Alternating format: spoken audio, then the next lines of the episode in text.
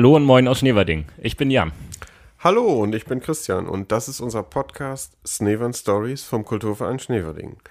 Bei uns gibt es Geschichten aus Schneverding neu und modern erzählt, aufwendig recherchiert, tief ergründet aus sämtlichen Perspektiven betrachtet. Wir wollen aufräumen mit Mythen, historisches aufbereiten, politisches kritisch reflektieren umweltpolitische und historische Dinge verstehen, herausragende sportliche Leistungen besprechen, Kuriositäten aufdecken.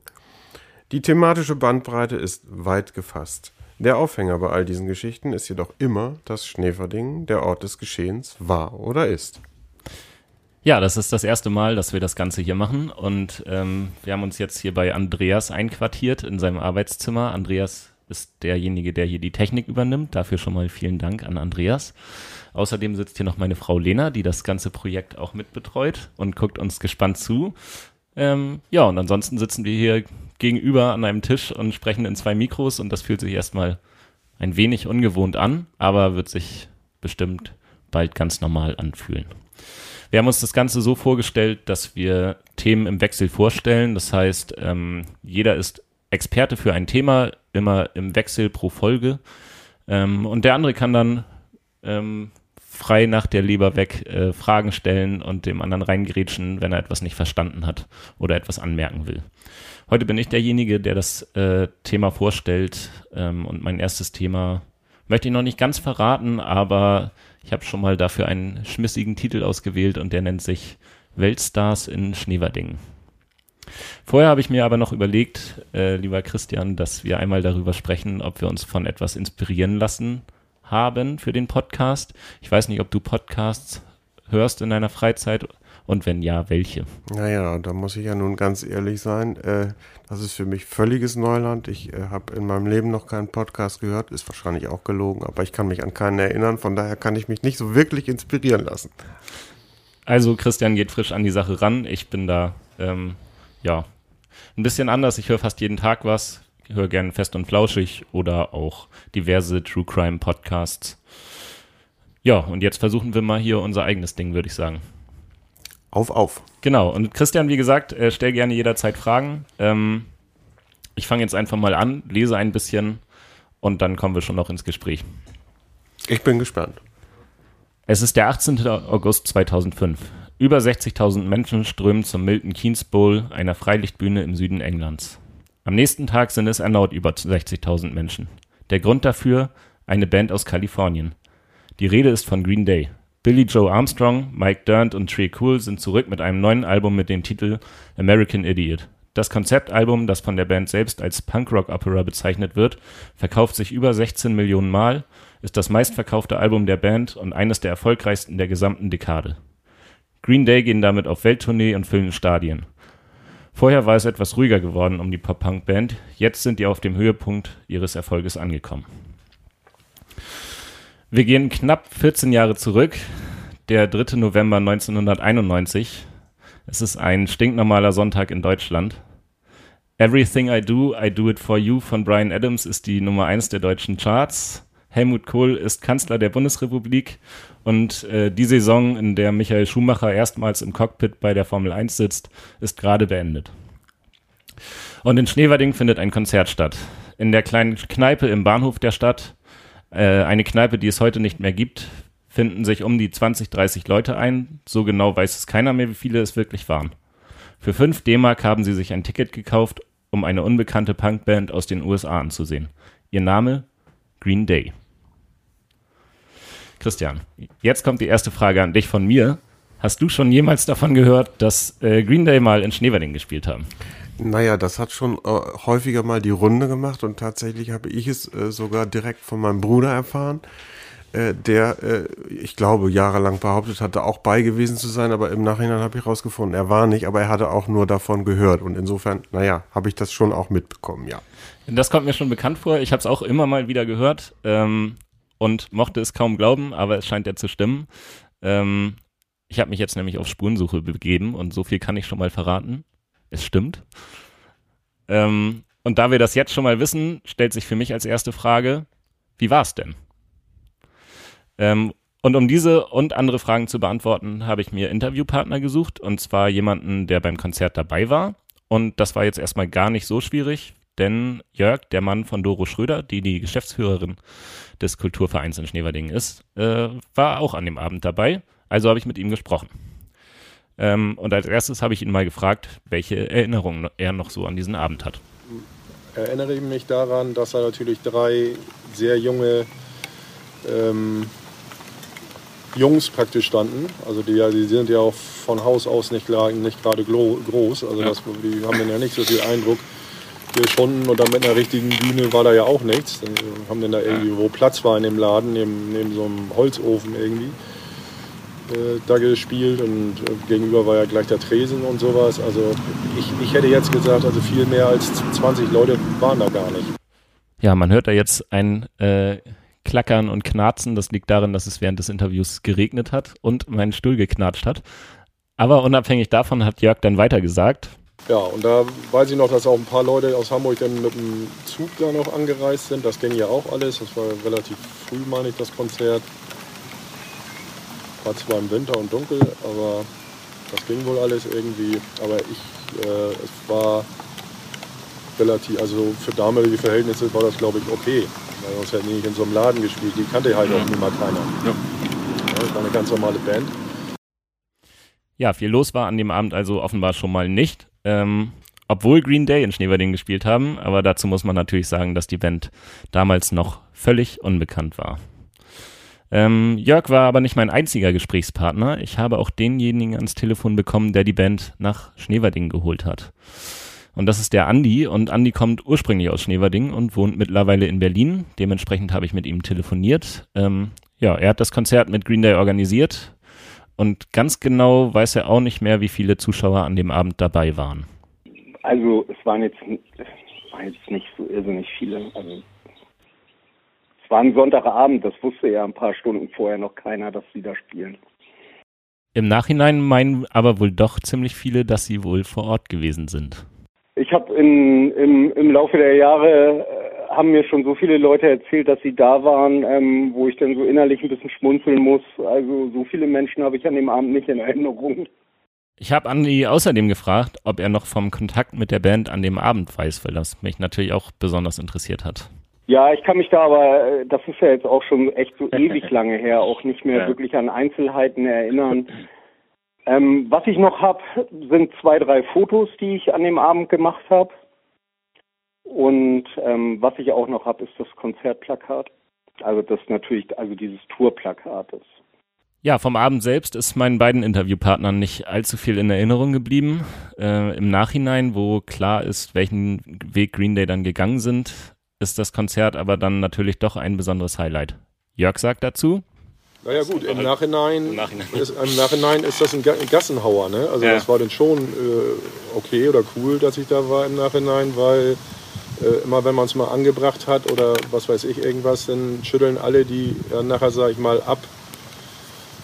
Ein paar Jahre später dann alles, alle denn ja Green Day ähm, Fans äh, so geworden, also wie bei den Toten Hosen oder, oder, oder so, so, sowas, ist ja dann für die breite Masse was geworden. Also wenn ich die Musik gut gefunden habe, ist die breite Masse auch völlig in Ordnung. Ne? Also, ja. Aber ähm, das konnte immer keiner glauben, dass die tatsächlich im Bahnhof gespielt haben. Ne? Also je jünger man ja. ist, umso mehr, wie du ja auch sagst, wusstest gar nicht, dass da meine Kneipe war. So ungefähr. Andi hat mir erzählt, wie die Konzerte, die er organisiert hat, damals generell abliefen. Und wenn man sich das Ganze jetzt bei einer Band wie Green Day vorstellt, äh, die jetzt ja wirklich jeder kennt, wirkt das fast ein bisschen kurios aber ich sage mal, ähm, jeder hat ja mal klein angefangen. Also für mich war das immer ganz gut. Ich hatte die, konnte die Musikanlage zu der Zeit aus dem Jugendzentrum, das habe ich mit Hasso weiterhin abgesprochen gehabt, dass ich die Musikanlage nutzen konnte. Ähm, dann hatte ich einen Mischer aus Schneewerding, ich habe den Namen vergessen, ich meine sogar, er hieß auch Andreas, der hat damals immer die Konzerte im Jugendzentrum gemischt. Den habe ich dann angerufen, der hat die Anlage aufgebaut.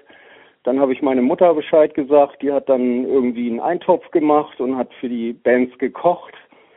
Und ähm, ja, und dann war das eigentlich alles klar und die Bands haben abends dann auf, ähm, auf Kasse gespielt, also auf den Eintritt gespielt, die haben den Eintritt gekriegt. Und Jürgen hat noch ein paar Getränke sonntags verkauft, die er sonst vielleicht nicht verkauft hätte. Eigentlich eine absolute Win-Win-Situation. Ja, hierbei ist uns jetzt gerade aufgefallen, äh, dass der Herr hinter mir anscheinend besagter Andreas ist, äh, der damals den Ton gemacht hat, der jetzt auch hier die Technik macht. Äh, das wussten wir alle vorher jetzt noch nicht. Also ein erheiternder Moment hier gerade in unserem kleinen Raum. Ähm, ja, so klein ist die Welt, sagt man dazu, glaube ich immer. Oder so kleines Schneewerding. Äh, ansonsten kann man ja sagen, das sind Do-it-yourself-Konzerte. Ähm, was da gemacht wurde, ähm, Andi organisiert. Seine Mutter kocht Eintopf, finde ich auf jeden Fall sehr charmant. Ähm, und vielleicht noch einmal zur Erklärung. Jürgen, den Andi da erwähnt hat, äh, das war der Wirt der Bahnhofskneipe und Hasso hat damals die FZB geleitet. So, und wie, wie genau das nun alles war beim Konzert von Green Day in Schneverding, äh, ist jetzt ja trotzdem nicht mehr ganz klar. Ähm, Im Nachhinein ist es aber für alle Beteiligten eine schöne Geschichte, die man bis heute immer wieder gern erzählt. Ähm, und für mich war natürlich neben dem, wie war es, auch ganz interessant zu erfahren, wie ist es eigentlich dazu gekommen. Ganz zufällig ist das Ganze natürlich nicht passiert, denn Andy hat lange Zeit äh, Punkrock-Bands nach Schneverding geholt. Äh, zuerst hat er Konzerte in der FZB veranstaltet, zu denen hunderte Zuschauer kamen. Und irgendwann ist es dort dann wohl mal eskaliert. Was genau passiert ist, hat er mir jetzt nicht verraten oder konnte es mir nicht mehr sagen. Ähm, aber was Jörg über die Zeit erzählt, könnte ein Hinweis darauf sein, in welche Richtung es ging. Die, dann ging es hier auch mal richtig ab mit, äh, war hier unten, was jetzt die Tankstelle ist, äh, wie, hieß, wie heißt das, Star oder Star? War früher eine BP, ne? dann sind halt mal ein paar Jungs da rübergegangen und haben sich dann damit Bier eingedeckt und haben das Bezahlen vergessen. Ne? Das, war, das war dann einfach so. Ja, jetzt fällt hier auf, dass äh, hinter mir Andreas immer mehr ins Reden kommt, weil er sich ganz gut an die Zeit erinnert und anscheinend die einzelnen Ereignisse auch noch hier nachvollziehen kann. Äh, vielleicht sollte er sich hier lieber hinsetzen, weil er kann uns anscheinend auch viel noch dazu erzählen, was da alles so passiert ist. Aber ich mache jetzt mal hier weiter mit meinem Text. Und zwar ähm, ist es so, dass die Konzerte, äh, die von Andi dann nicht mehr in der FZB stattfinden konnten, dann in der Bahnhofskneipe stattgefunden haben. Ähm, das war ab dann der Ort, an dem die Bands spielten, die Andi gebucht hat. Hast du schon gesagt, Andi, wie die Bahnhofskneipe hieß? Ich weiß es ehrlich gesagt nicht genau, wie sie hieß. Endstation. Endstation. Das hat mir vermutlich auch jemand meiner Interviewpartner gesagt und mir ist es entfallen. Kennst du die auch noch, Christian? Nur von außen. Sehr gut. Ich habe mir zumindest sagen lassen, dass sie direkt im Bahnhof war. Also früher dachte ich immer, es war bestimmt das, was jetzt genau gegenüber vom Bahnhof ist. Aber es gibt so ein Gebäude, da proben jetzt, meine ich, die Stadtfalken beispielsweise. Genau, und das war die Kneipe auch. Ah ja, hm. ist klar. Da bin ich wohl noch zu jung, um da jemals drin gewesen zu sein. Gut, das war auf jeden Fall der neue Ort, an dem dann äh, die Bands gespielt haben. Ähm, und Andy hat mir dann erzählt, wie er es geschafft hat, Bands in diese Location zu locken. Ich bin zu der Zeit regelmäßig nach Hamburg in Störtebeker gefahren und habe mir da Bands angeguckt und zu der Zeit war es so, dass es nicht häufig, aber ab und an mal vorkam, dass Bands, die am nächsten Tag einen Day off hatten und am Samstag dann im Störtebeker gespielt haben, wenn ich mit denen dort nach dem Konzert in Kontakt gekommen bin, dass ich die gefragt habe, ob sie nicht Lust hätten, tags darauf bei uns in Schneewerdingen im Bahnhof zu spielen. Und ja. zwar ist es ja für eine Band so, ein Day Off bedeutet ja in der Regel immer, dass sie ihre Unterkunft und ihr Essen selbst zahlen müssen. Und deswegen wollen viele Bands auf so einer großen Tour, gerade wenn sie aus dem Ausland kommen, so eine Day-Offs möglichst vermeiden und lieber irgendwo spielen, wo sie nicht ganz so viel Geld bekommen. Hauptsache, sie haben dann eine Unterkunft, kriegen was zu essen und können vielleicht noch auf Eintritt spielen. Zu dieser Zeit gab es eine aktive Szene in Schneverding, kann man sagen, und die Stadt war gewissermaßen bekannt für die Konzerte, die hier stattgefunden haben. Und wer in der Szene war, der hat eigentlich dann auch mitbekommen, wenn Konzerte anstanden. Das hat zumindest Jörg so erzählt. Es waren noch nicht so viele Konzerte, sage ich jetzt mal, und man hat halt alles, alles aufgesogen. Und es war dann halt, wie gesagt, Mundpropaganda. Ne? Die Jungs, die die Mucke dann gehört haben, die wurden dann auch irgendwie informiert über, weil man irgendeinen getroffen hat und der hat dann gesagt, du pass, pass auf. Oder in einer Endstation, wenn man mal in Schneewerding war, ist man dann eh gelandet, dann hängt da meinetwegen ein Plakat, ich weiß es nicht mehr. Ja, da hat man auch gehört, dass die Kneipe Endstation hieß, äh, Asche auf mein Haupt. Ähm, und ähm, auf der Eintrittskarte stand es übrigens auch. Das hätte mir auch noch äh, einfallen können. Die Eintrittskarte habe ich nämlich zugeschickt bekommen von Jörg. Fand ich auch sehr interessant, wie so ein Ticket aussah. Also eigentlich war es ein ausgedruckter Zettel. Äh, sehr schön, auf dem 5 Mark Eintritt stand. Von Andy möchte ich jetzt einen etwas längeren Ausschnitt abspielen. Ähm, er sagt nämlich zur damaligen Konzertlandschaft in Schneverding folgendes. Mitte der 80er waren wir oder ich mit meinem Freundeskreis immer im Jugendzentrum in der FZB unterwegs und haben uns da bereits Bands angeguckt, die geprobt haben und Musik gemacht haben. Und dann haben wir uns entschlossen, selber auch eine Band zu gründen. Und der das Jugendzentrum damals da geleitet hat. Das war der Hasso Tückfer. Ruhe in Frieden, der ist ja inzwischen leider verstorben. Und ja. der hat uns eigentlich, uns Jugendliche immer ganz gut begleitet und uns auch viele Freiheiten und Möglichkeiten gegeben. Und wir haben dann selber eine Band gegründet und waren so Punkrock-mäßig unterwegs und sind angefangen, uns dann auch die Shows, die dort im Jugendzentrum alle stattfanden, uns anzusehen. Das waren ja teilweise rückwirkend heute auch relativ ähm, viele oder einige bekannte Bands dabei. Und dann habe ich irgendwann angefangen, so DIY Punkrock mäßig neben der Band auch angefangen, Konzerte selbst zu organisieren. Was in Schneverding in Sachen Punkrock los war, hat Andi mir im Anschluss dann auch noch erzählt. Ich hatte okay. immer so eine Punkrock-Reihe, das habe ich zweimal im Jahr gemacht. Ähm, da waren, ähm, haben dann immer so fünf, sechs Bands gespielt. Das war so ein richtig großer Event und da waren also zu den Konzerten kamen also auch eigentlich dann immer so 500 bis 1000 Leute. Jetzt ist hier Andreas hinter mir gerade wieder reingesprungen und hatte noch jede Menge zu erzählen. Er glaubt schätzungsweise, dass es eher 1500 Leute teilweise bei den Konzerten waren. Ähm, also, wir können festhalten, es war auf jeden Fall jede Menge los in der FZB. Dazu meine Frage an dich, Christian. Warst du bei Konzerten in der FZB? Hm, muss ich schon wieder sagen, nee. tatsächlich äh, kann ich mich tatsächlich kann ich mich nicht entsinnen, dass ich mal irgendwie bei einem Konzert auch in der Zeit dabei war. Nee. Später auch nicht. Nee. Weil das kenne ich äh, von mir so. Das gab's ähm, offenbar gab's die Konzerte dann ja irgendwann nicht mehr. Ähm, wenn es dann in der Bahnhofskneipe war. Aber irgendwann auf jeden Fall wieder. Und ich kenne es so, dass ähm, es immer Konzertabende in der FZB gab. Da konnte man für 5 Euro Eintritt meistens ähm, reinkommen. Und dann haben da auch etwas bekanntere Bands gespielt und auch meistens aus dem Bereich Punkrock, Hardcore, Metal. Und ähm, dann hat, konnte man auch noch selber das spielen, wenn man eine Band hatte, konnte dann mit ein bisschen bekannteren Bands spielen.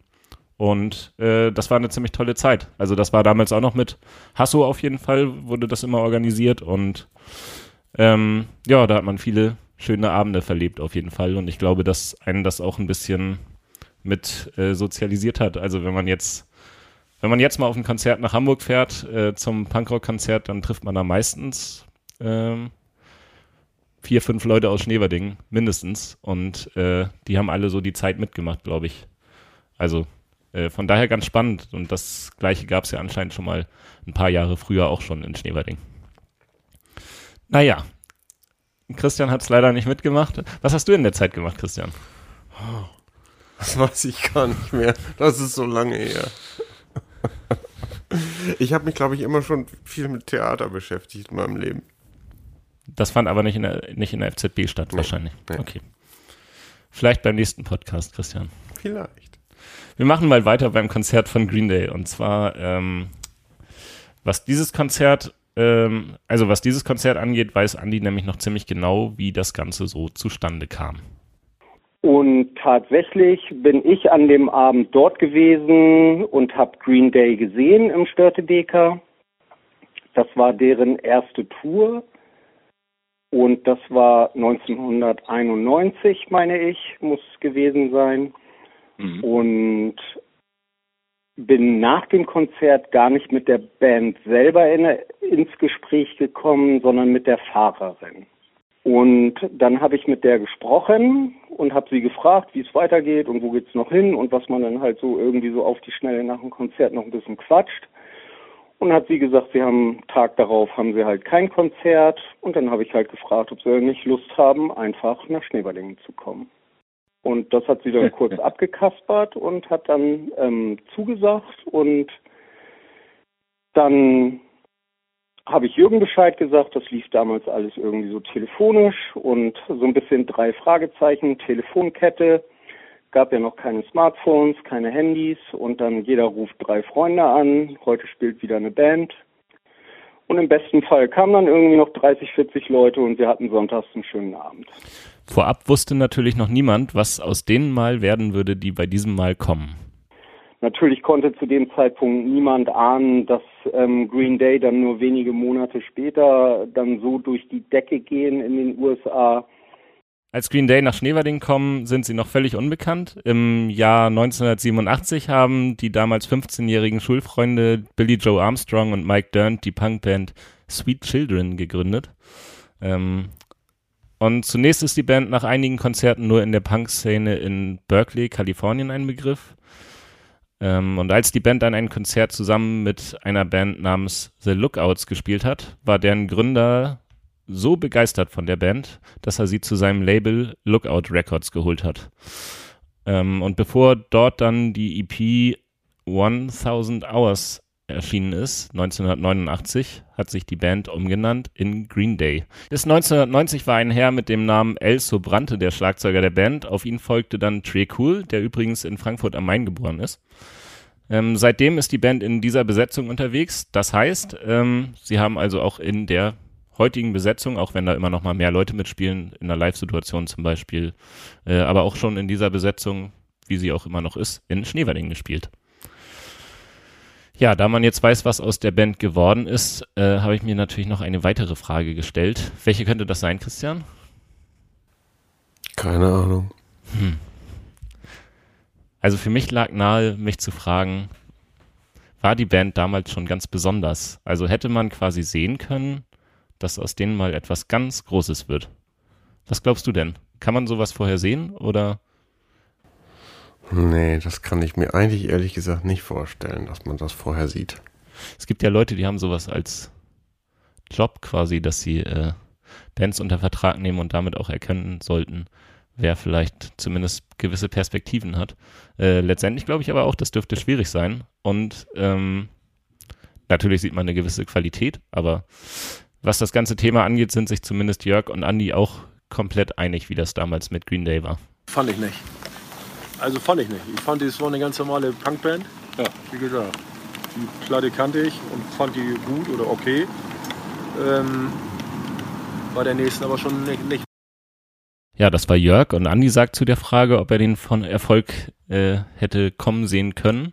Nein, absolut nicht. Also ich habe in meinem Leben so viele, so viele Bands gesehen. Ich bin manchmal zweimal die Woche in Hamburg gewesen, habe mir Bands angeguckt ich gucke mir immer noch regelmäßig Bands an, gut in den letzten zwei Jahren nun nicht, aber ähm, ähm, äh, ich glaube, ähm, in der Größenordnung gab es das nicht, nicht nochmal in meiner Wahrnehmung bei dem, was, was mich persönlich betrifft. Ja, Andi fand die Band sehr gut, äh, wie man hört.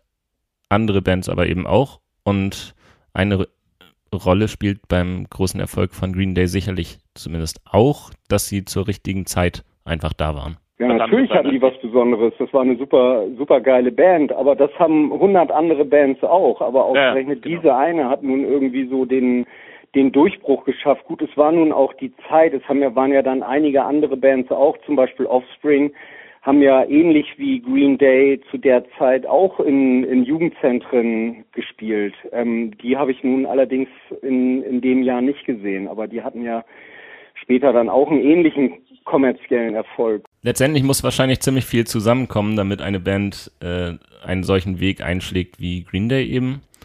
Ähm, wobei die Band ja nicht nur einen Hit oder einen kurzfristigen Erfolg hatte, sondern bis heute erfolgreich ist. Aber dazu vielleicht ganz spannend zu erzählen, ähm, als Green Day die Plattenfirma gewechselt hat vom kalifornischen Kultlabel, Kultlabel Lookout Records zum Major Warner, ähm, war das in der Szene durchaus ein großes Thema.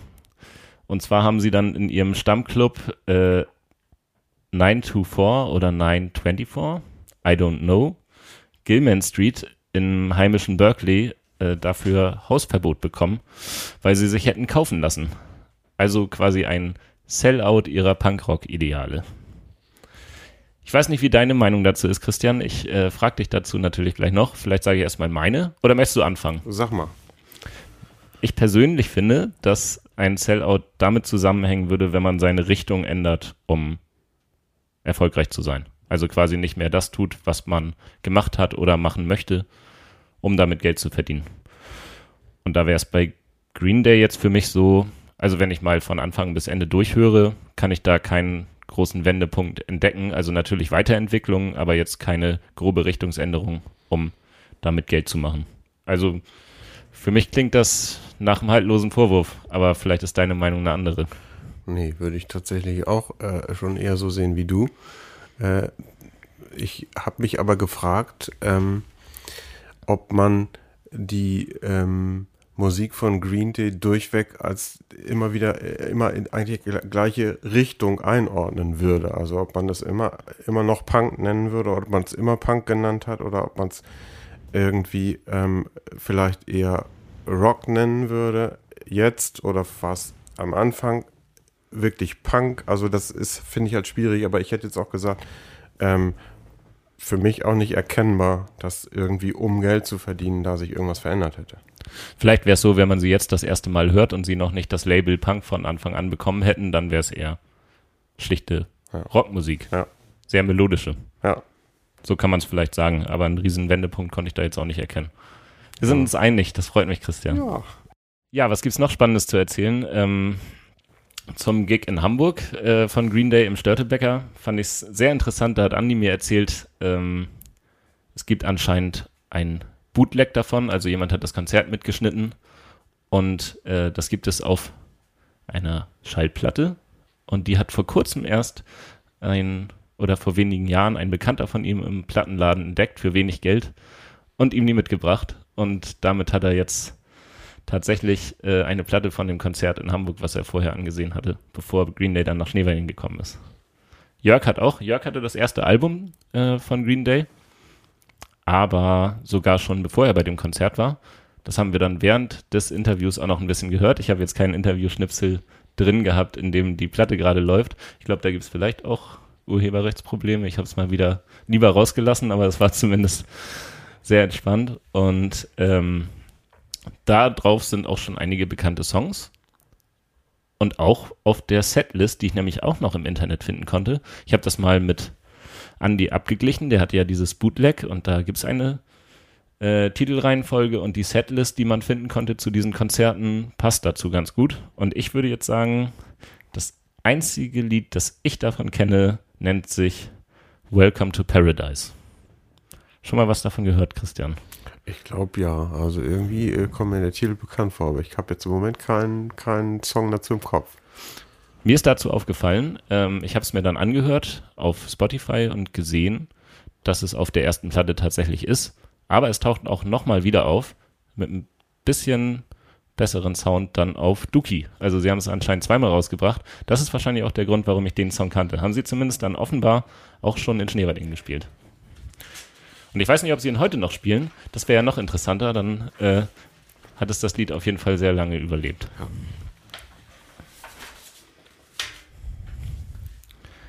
Jetzt noch was, was ich versucht habe.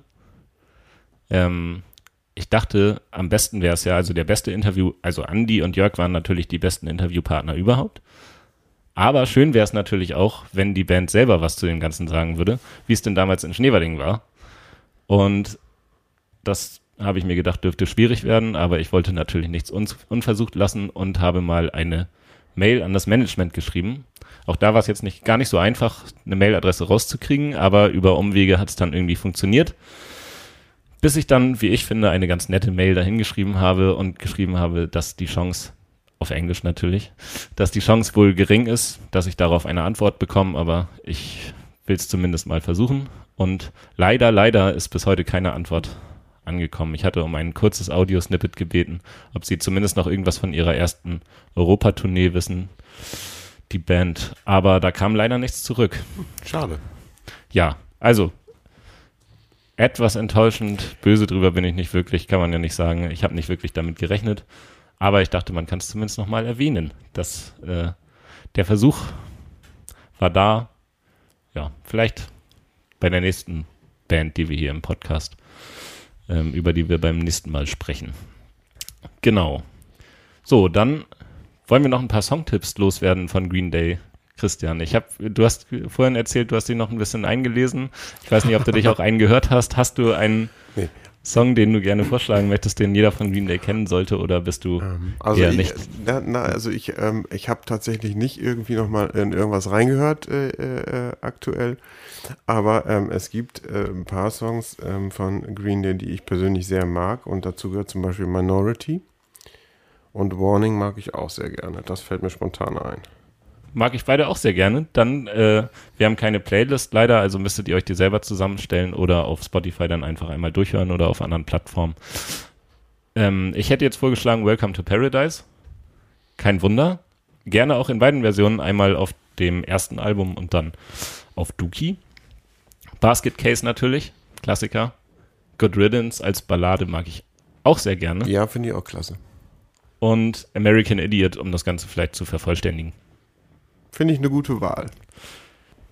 Ansonsten ähm, sind wir, glaube ich, so langsam am Ende angekommen. Also, was ich noch auf dem Zettel habe, wäre Konzerte in Schneverding. Das sagte mir auch Andi zum Beispiel, wäre vielleicht nochmal ein eigenes Thema für sich. Vielleicht greifen das irgendwann nochmal auf, weil da gibt es anscheinend ziemlich viel drüber zu erzählen. Das sollten wir auf jeden Fall tun. Ich habe noch eine Frage, die mir schon so ein bisschen im Kopf rumspukte und ich habe so gedacht, na, hast du noch irgendeine Info von Andi oder ja, hauptsächlich von Andi hätte sie dann kommen müssen. Ähm, ich habe mich gefragt, weil das äh, vorhin ja in einem äh, Interview-Schnipsel von Andi so anklang, dass dann auch eine Unterkunft irgendwie organisiert war. Weiß man denn, wo Green Day untergekommen ist, als sie in Schneewerdingen waren? Oh, da triffst du mich natürlich.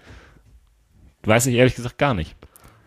Das wäre nochmal eine interessante Frage gewesen. Habe ich vergessen zu stellen. Ich weiß natürlich nicht, ob Andreas es noch gewusst hätte. Vermutlich schon. Aber ich treffe ihn bald mal. Dann frage ich ihn, kann es aber leider in diesem Podcast nicht mehr sagen. Aber das macht gar nichts, weil wir auch über diesen Podcast, über Social Media informieren werden, über den Kanal des Kulturvereins Schneverding. Also immer gerne folgen, natürlich. Da auch gerne Ideen hinschicken, wenn es Ideen gibt, was wir für Themen hier noch behandeln sollen. Und das Ganze geht natürlich auch an eine Mailadresse. Das habe ich mir jetzt zumindest mal so gedacht. Die richten wir rechtzeitig ein. Podcast at kulturverein-schneverding.de. Klingt das sinnvoll? Sehr sinnvoll. Okay. Ich glaube, das kann man sich auch merken. Ähm, und dann schauen wir mal, was ist das, wissen wir schon, was ist das Thema fürs nächste Mal, Christian? Ich will noch nichts verraten. Wir verraten mal lieber nichts, bevor wir was versprechen, was wir, was wir nicht, was wir nicht halten können. Ne? Genau. Ähm, ja, dann war es das auf jeden Fall von meiner Seite. Mir hat es großen Spaß gemacht. Vielen Dank, Lena. Vielen Dank, Andreas. Vielen Dank, Christian. Vielen Dank auch von mir euch allen. Und dann äh, hören wir uns beim nächsten Mal und sagen schönen Tag, schönen Abend, schönen Morgen, was auch immer ihr gerade tut, auf jeden Fall. Macht's gut und hört wieder rein.